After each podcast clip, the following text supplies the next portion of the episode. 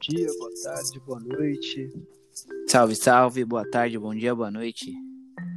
Se você tem gana por conhecimento, se você tem gana por mudança ou uma gana para trocar uma ideia, então veio ao lugar certo. Eu sou Paulo Ricardo, um palpiteiro. Eu sou o Luan, um periférico pensante. E você está no Gana Real. Então, né, meu amigo? Eleições norte-americanas. Pois Tem é, como precis- falar? Pois é, precisamos dar nossos palpites. Então vamos que vamos. Se eu falar eleição norte-americana, qual a primeira palavra que vem na sua cabeça? Olha, eu acho que vem imaturidade.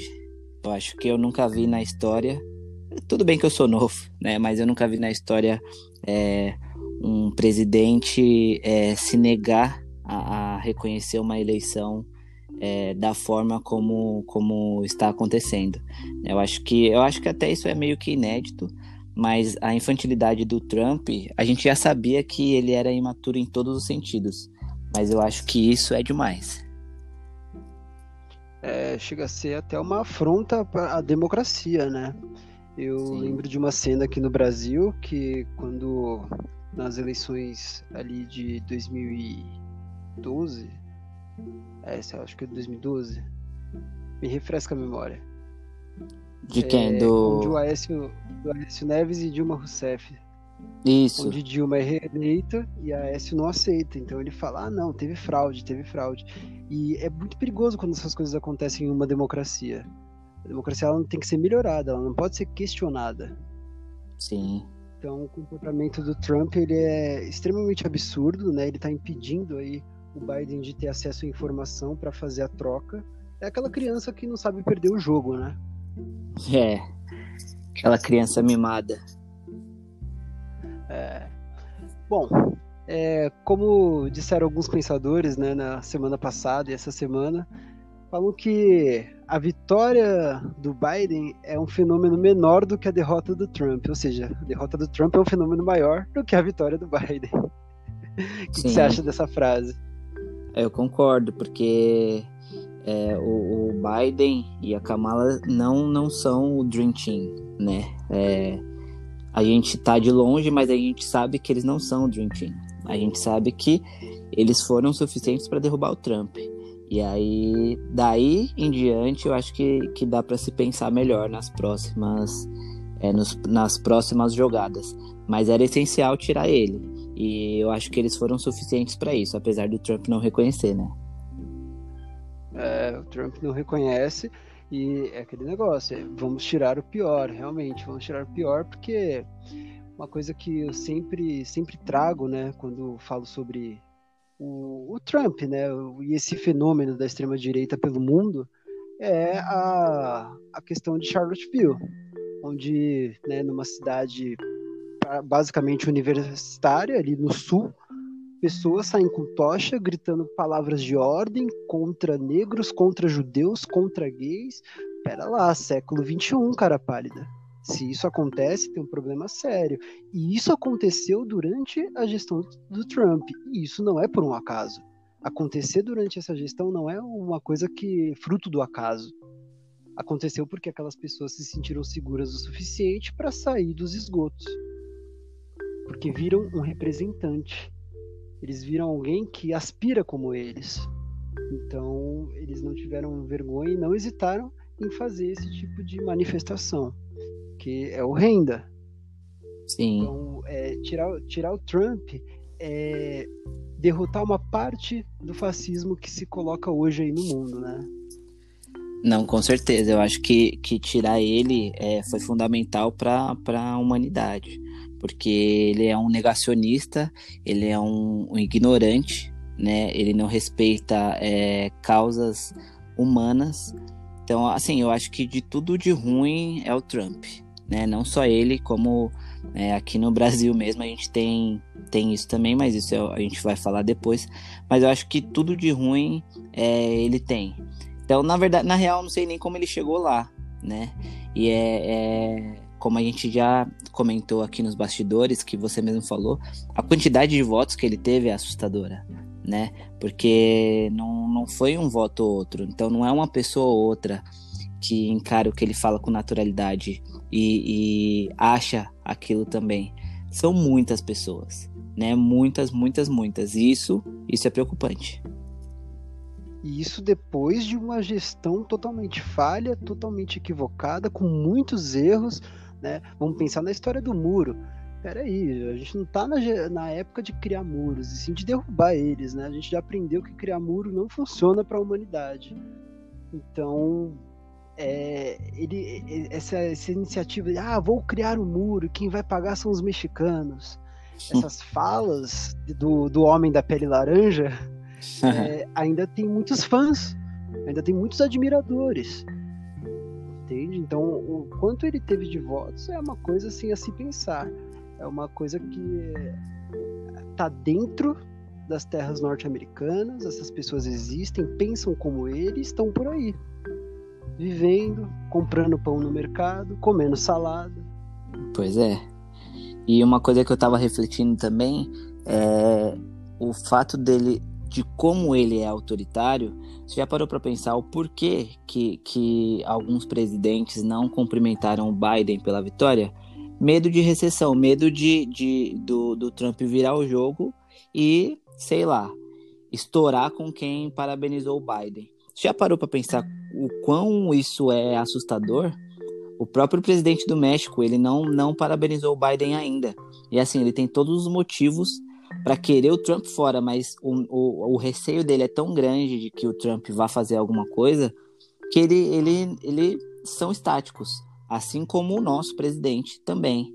Né? Então, é, além de tudo, é, é, o fato do Trump ser autoritário do jeito que é impõe não respeito, mas impõe medo também.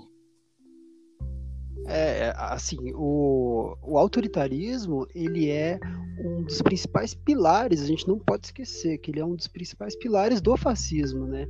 Então, é, se uma pessoa falar, ah, o que é o fascismo? Bom, o fascismo é um conjunto de comportamentos né, criado ali na Itália, mais ou menos pelo Mussolini, onde existe autoritarismo, onde existe um corporativismo dentro de uma dentro do exército, onde existe é, inúmeros preconceitos, né, contra contra tudo aquilo que é diferente do padrão estabelecido por você.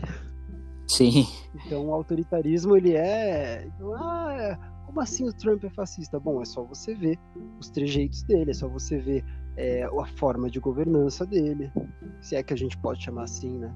Então, o autoritarismo faz parte disso, é, afeta outros, outros líderes, né? Como você mesmo bem colocou. E, e, é isso, a gente tem que acabar com isso num mundo onde temos que ser cada vez mais democráticos, né? Você não aceitar é, as regras do jogo da democracia, você afrontar ela. Como eu já Exatamente. disse inúmeras vezes, a democracia não pode ser afrontada, não pode ser questionada, tem que ser melhorada. E esse é um caminho para um mundo verdadeiramente mais livre, né? Não totalmente, mas um pouquinho próximo disso. Concordo. Concordo. É, uma coisa aqui que acho que a gente tem que sublinhar é que o Biden ele nem foi o nome mais falado, né? O nome mais falado da eleição foi Trump e Kamala. Sim. Kamala Harris. O que dizer sobre? Pois é, é a Kamala, uma, uma é, afro-americana, né? Ela tá longe de ser é, o que a gente chamaria aqui de esquerdista, né? Ela tá bem longe. Dizem até é, algumas pessoas que ela tá mais para Sérgio Moro do que para qualquer outra coisa de, de, de, esquerda que a gente tem aqui. Mas enfim, o é. fato é que ela, ela, ela ajudou muito né, na campanha do Biden. É, como você também falou nos bastidores, o fato de, de tantas pessoas negras terem votado foi determinante para a eleição. Né, que se não tivessem sido eles, não teria tido a vitória. Isso é fato. Até porque o Biden não ganhou com, com tanta folga. Tipo, ele, ele ganhou pelo, pelos delegados, mas em questão de votos, o Trump teve muitos votos também. Então, se não fossem os votos das pessoas negras que, que foram lá e votaram, né, teria mais quatro anos de Trump. Arrisco dizer aqui que a vitória de Biden veio por mãos pretas. Sim. E isso foi decisivo. Isso foi decisivo. A comparativa com o Sérgio Moro ela é bem justa, né? Porque a Kamala ela vem de um histórico jurídico, né? A gente tem isso. que lembrar disso.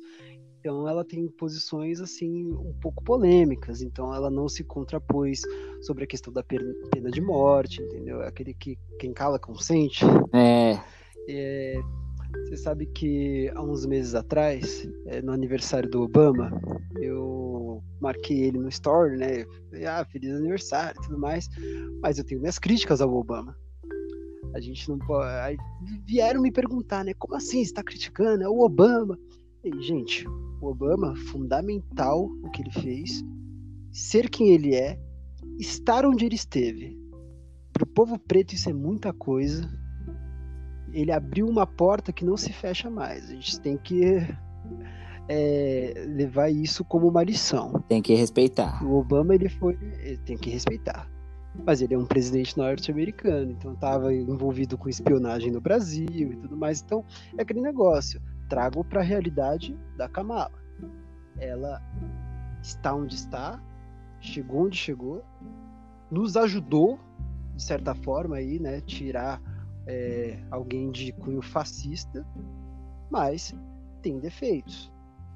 Tem defeitos. Sim. E isso vai ser uma tecla que vão bater, principalmente a oposição. A oposição vai bater, até o final do mandato vai bater nos defeitos.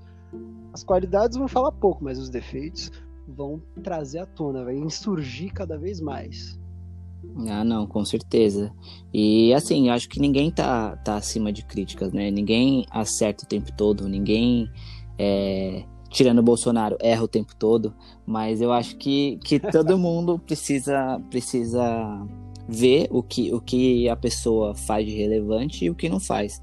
Ela precisa sim ser criticada no momento correto, o Biden também no, no momento correto, mas assim, se a gente for pegar que os Estados Unidos hoje é, é um principal país né, que a Covid está tá, tá destruindo famílias e vidas, e a gente tem um presidente lá que não faz nada, muito semelhantemente com aqui. Desculpa sempre fazer um contraponto aqui, mas é que eu não consigo não não não fazer esse tipo de comparação, mas o fato do presidente da maior potência dos Estados Unidos virar, virar as costas para a maior pandemia da nossa era, só aí já, já mostra o, o trabalho do, do, que o Biden e a Kamala vão ter. Porque se eles conseguem reverter é, é, essa crise da maneira correta, que é ouvindo a ciência, que é, é respeitando o distanciamento social, é respeitando as normas de higiene, eles conseguindo isso, cara, tem tudo, tem tudo pro Trump entrar para a história como o pior de todos e nunca mais ser lembrado. Porque o que eu, o que eu tava lendo também é que se, se ele realmente aceitar a, a, a derrota, ele vai se preparar para umas futuras eleições. Então, assim, ele é um mal que, que não vai desistir assim tão fácil. Mas eu acho que dependendo do trabalho que o Biden e a Kamala fizerem, talvez é, fique mais discrepante ainda é, a incompetência do Trump. Mas eu acho que, que eles fazendo um trabalho bom, eu acho que nem, nem o próprio apoiador do Trump vai, vai levar mais em consideração ele daqui a uns anos. E assim espero. Eles vão ter que descascar o abacaxi com classe, porque agora eu vou pegar um cenário de desemprego, né? Aquela briga China-Estados Unidos, a China está numa crescente, a China está no, no que diz respeito à economia, ela vem numa crescente incrível. Então ela tem tudo para ser a maior potência do mundo em pouco tempo, né? Não existe um consenso ainda entre os economistas de quando a China vai virar a maior potência do mundo, mas é, a galera sabe que isso vai rolar. Não se sabe quando, mas sabe que isso vai rolar. Então, olha o abacaxi que o Biden e a Kamala eles têm que descascar. E se fizerem isso certo, que é o que você disse, né? Escutando a ciência, olhando para a economia, porque eles vão pegar um cenário de desemprego. E, cara, é de praxe, aumentou o desemprego, aumenta a informalidade, aumenta a criminalidade, entendeu? Então, Sim. eles vão ter que pegar isso e não é só não é uma situação em especial nos Estados Unidos da América, mas é, a América como um todo, né? a América como um todo ela está num cenário mais complicado do que o restante do mundo, principalmente quando se fala da pandemia e da economia, que são áreas que estão extremamente ligadas. Não tem como falar de uma sem falar da outra. Então, o cenário da América, das Américas está tá bem triste em relação a isso. E aí eu acho que a gente pode começar a falar um pouquinho sobre Brasil Sim. e as eleições aqui das nossas terras tupiniquins. Pois é, bem-vindo às terras tupiniquins. É, cara, Brasil é aquilo, né? A gente toda eleição a gente se surpreende mais. É, quanto mais a gente a gente vai atrás, mais a gente se surpreende com algumas coisas, né? É, enfim, pontos positivos que eu tô vendo agora. É, eu tô vendo que a questão bolsonarista está diminuindo, né? As, os apoios que o Bolsonaro tá, tá fazendo não, não estão surtindo mais efeito, né? Seja no Crivella, no Rio, seja Russumano aqui em São Paulo, é, pare, me parece que, que tá perdendo força. Isso é um, um bom sinal. Sinal de que as pessoas estão realmente vendo é, que ele é incompetente para o cargo que ele está, né? Que ele não, não, não tem capacidade é, alguma de, de estar nessa função de presidente da República.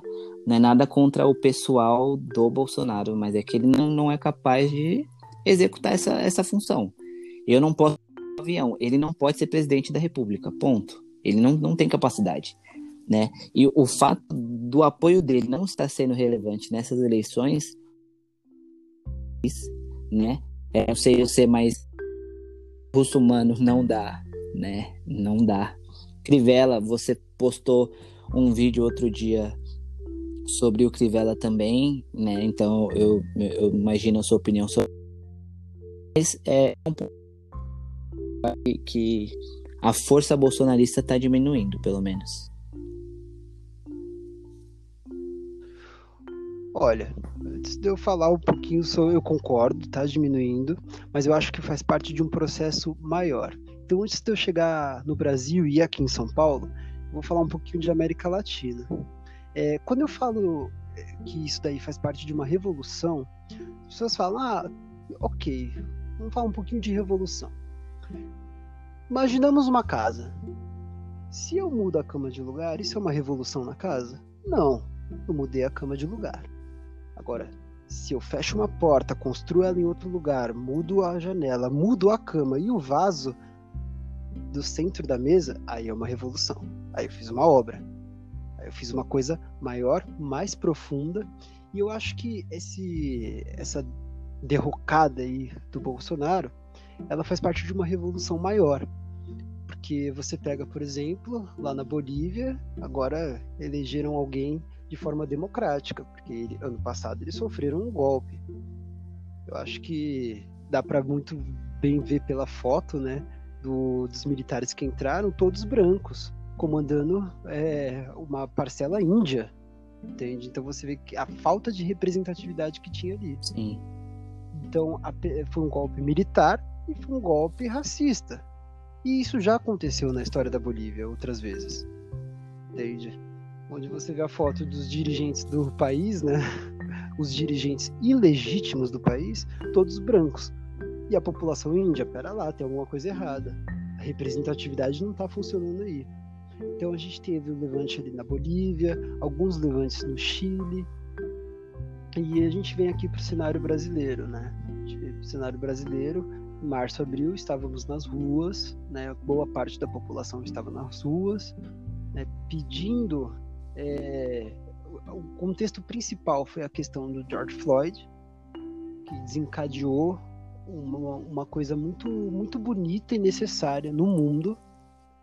E aqui em São Paulo foi uma coisa incrível.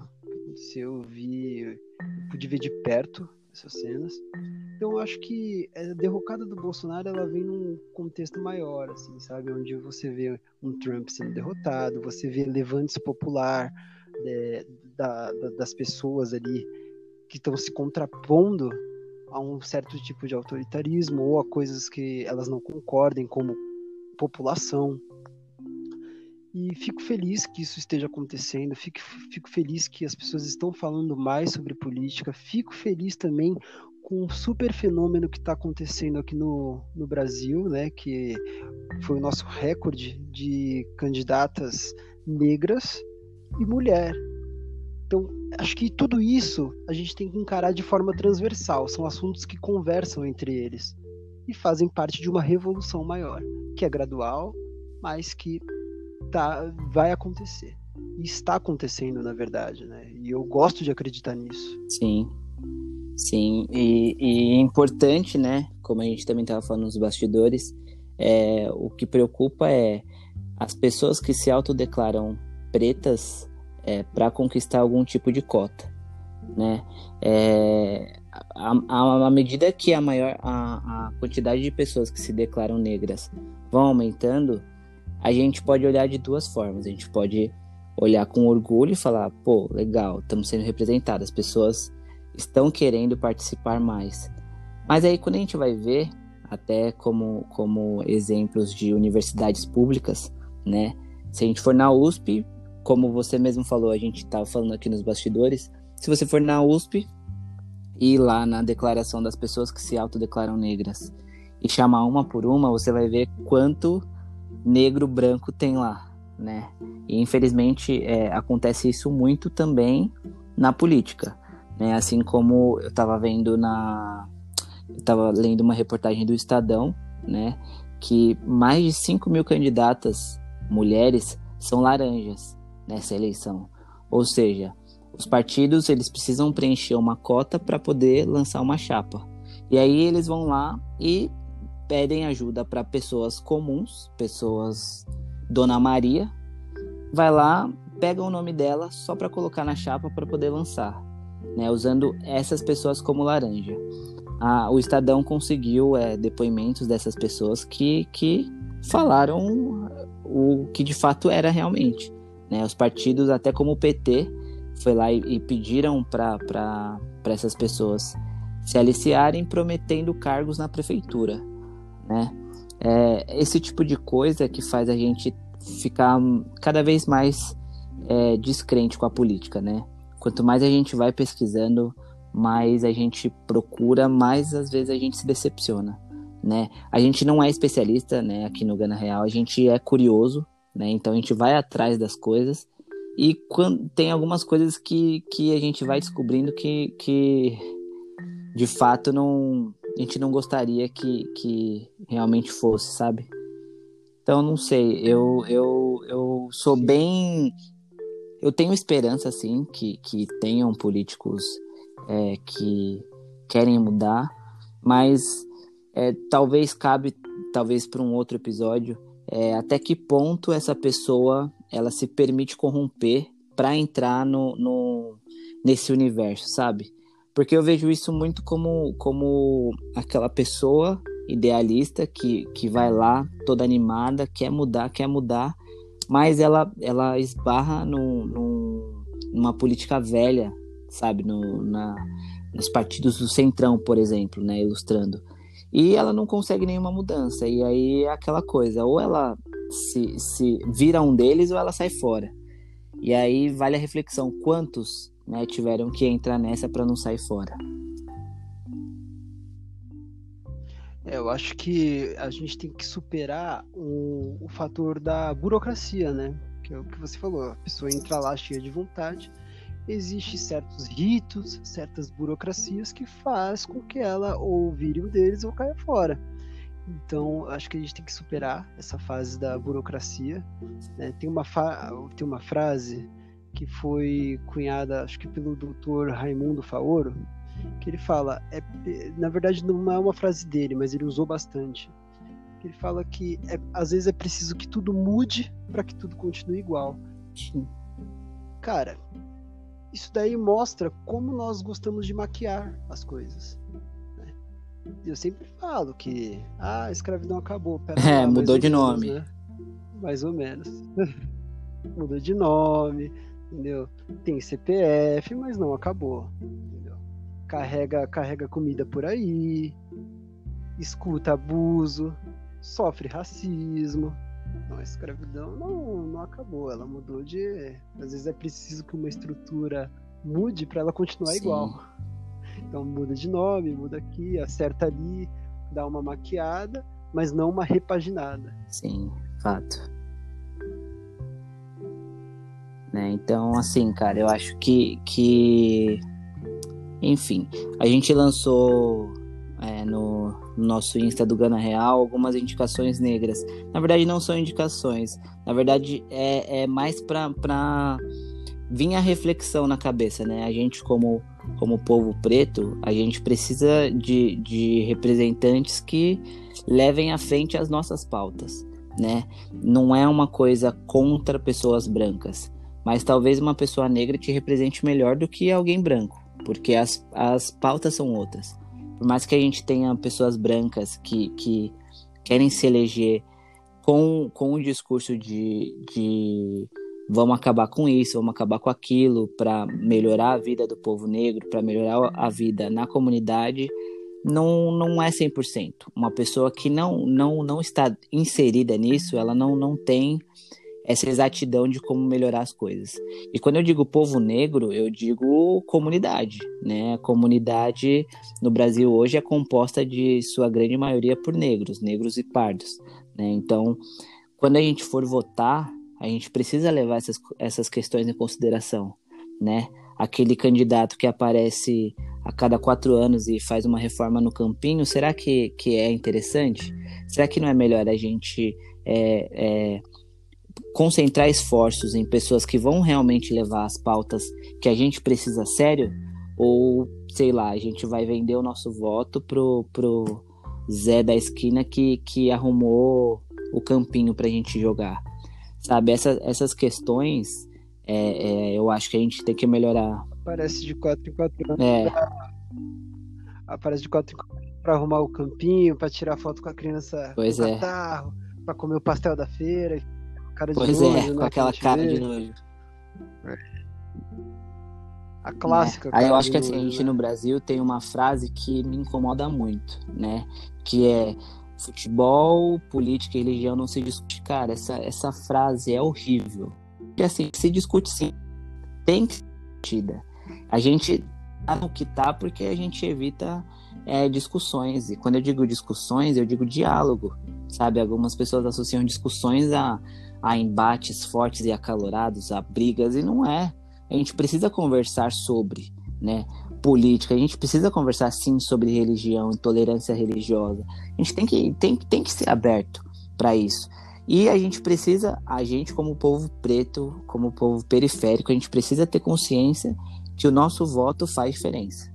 A gente não, não pode simplesmente, é, no dia da eleição, pegar, sei lá, o que vier primeiro e votar diferença o nosso voto, faz muita diferença a gente acompanhar as propostas do candidato, faz diferença a gente cobrar isso do candidato. Isso é democracia. As pessoas esquecem reclamar que, que política é isso, política é aquilo, outra parte. Né? Então, é, esse post que a gente fez é, no Instagram justamente para propor a reflexão. Claro que assim, tem um monte de, de candidatos negros que a gente não, não colocou no post. Mas é só para induzir a pessoa vá pesquisar a fundo. Tem muita proposta boa, muita proposta. Principalmente as pessoas que são é, periféricas e que estão concorrendo, elas não têm o mesmo espaço midiático que outras pessoas. Né? Não dá para comparar é, um, um, deputado federal que é do nosso bairro, que, que convive naquele meio, com algum outro deputado tipo Milton Leite, que é um dos que aparece de quatro em quatro anos, é, faz uma, uma reforma na quadrinha e acha que está tudo bem. Sabe? Então, cabe a gente falar, cabe a gente propagar né, as propostas e cabe a gente a, a cobrar depois que eles são eleitos, né? E eu tô citando muitos nomes, talvez eu vou ser processado, talvez. é, e... Ah, então eu vou aproveitar, deixa para ser processado também. Primeiro, aquela frase, né, não se discute política, ela é de um conformismo inaceitável. Inaceitável. Porque se a sociedade te prejudica, você é sua obriga, é quase uma obrigação sua entender de política, acompanhar a política, ver como que isso afeta na sua vida, como que isso afeta no seu emprego, no pão que você compra pela manhã, entende? E isso, isso é muito importante de se saber. É, bom, vamos começar aqui os processos, né? Eu, eu particularmente, é, eu tenho os meus candidatos e assim, a minha vereadora, vou até falar o nome dela aqui, acho que ela não vai ficar brava comigo. Ela chama Tamiri Sampaio e é uma pessoa que me segue nas redes sociais, eu, eu a sigo também. A presença dela na política nos lembra Marielle Franco.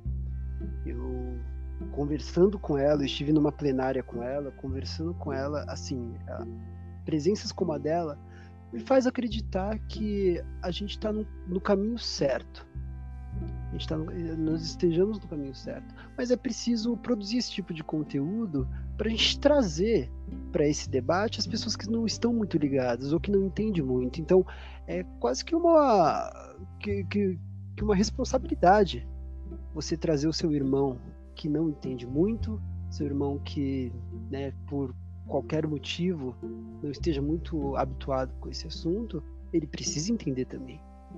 Ele precisa vir para o debate. Ele precisa entender o que acontece com a vida dele.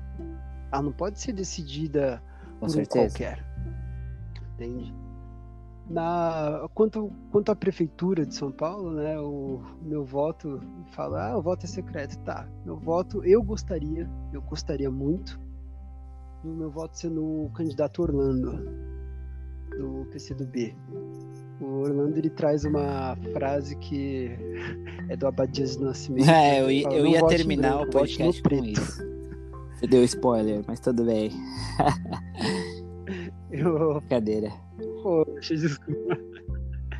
Assim, por uma, por uma estratégia e pelos números, é, infelizmente o meu voto não vai para ele, porque nós precisamos ter uma estratégia para é, impedir um mal maior que é o Russumano, que é o candidato do Bolsonaro, ou um Bruno Covas, né, que está aí no comando hoje, né?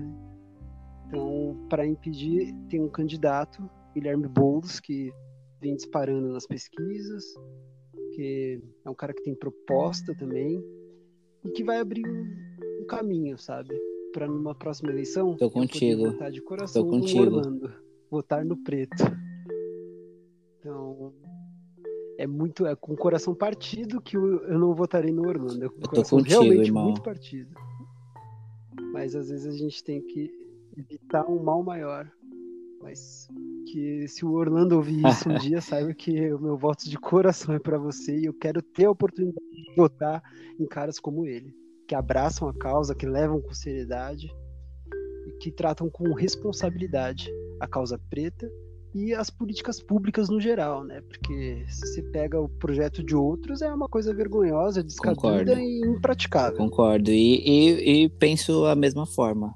Né? Aqui a gente não tá, não tá comprando voto de ninguém, mas o meu voto também. Eu votaria no Orlando, mas eu preciso também ser estratégico. Né? É, é, o Boulos é o único que vai conseguir chegar é, bem no segundo turno e vamos, vamos, vamos tentar tirar o Covas né? Não dá mais. É...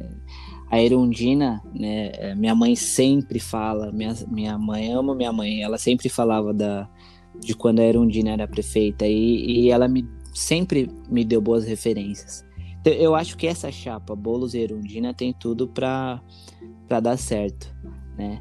Talvez nas próximas eleições a gente tenha mais pessoas que ouçam o nosso podcast e entendam a importância do voto no preto, né? E talvez o Orlando ou outras pessoas, tipo Paulo Ricardo, estejam concorrendo, né, algum cargo, né? E aí a gente consiga realmente, de fato, é, colocar propostas negras, né, né, escurecer a eleição de vez, né? Mas até lá, eu acho que, que vale cada vez mais o debate.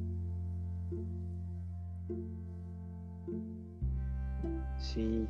Bom, então é, é aquela velha história, né? No domingo, leve a sua caneta, leve a máscara, mas tenha em mente também que você está levando dentro de si uma luta de classes. Você tem que saber de onde você veio, você tem que saber quem te representa de verdade e Perfeito, levar a é responsabilidade acima de tudo. É, lembrando que assim, é a partir das 7, né? Das 7 às 17 das 7 às 10 é horário preferencial, né, para evitar aglomeração, né, é, para idosos, né, das 7 às 10. E os, os eleitos são vereadores e prefeitos. Né? Não pode levar o celular para a cabine, então anota no papel. E como diz você, domingo, vote no preto. Não, não esqueçam. Vote no preto. Importantíssimo. Muito obrigado pela audiência, muito obrigado por, tudo, por todo mundo que ouviu. Foi um prazer te receber aqui. Com certeza. E nos encontramos uma hora pra dessa. Trocar aquela ideia e falar sobre tudo, né? De tudo um pouco.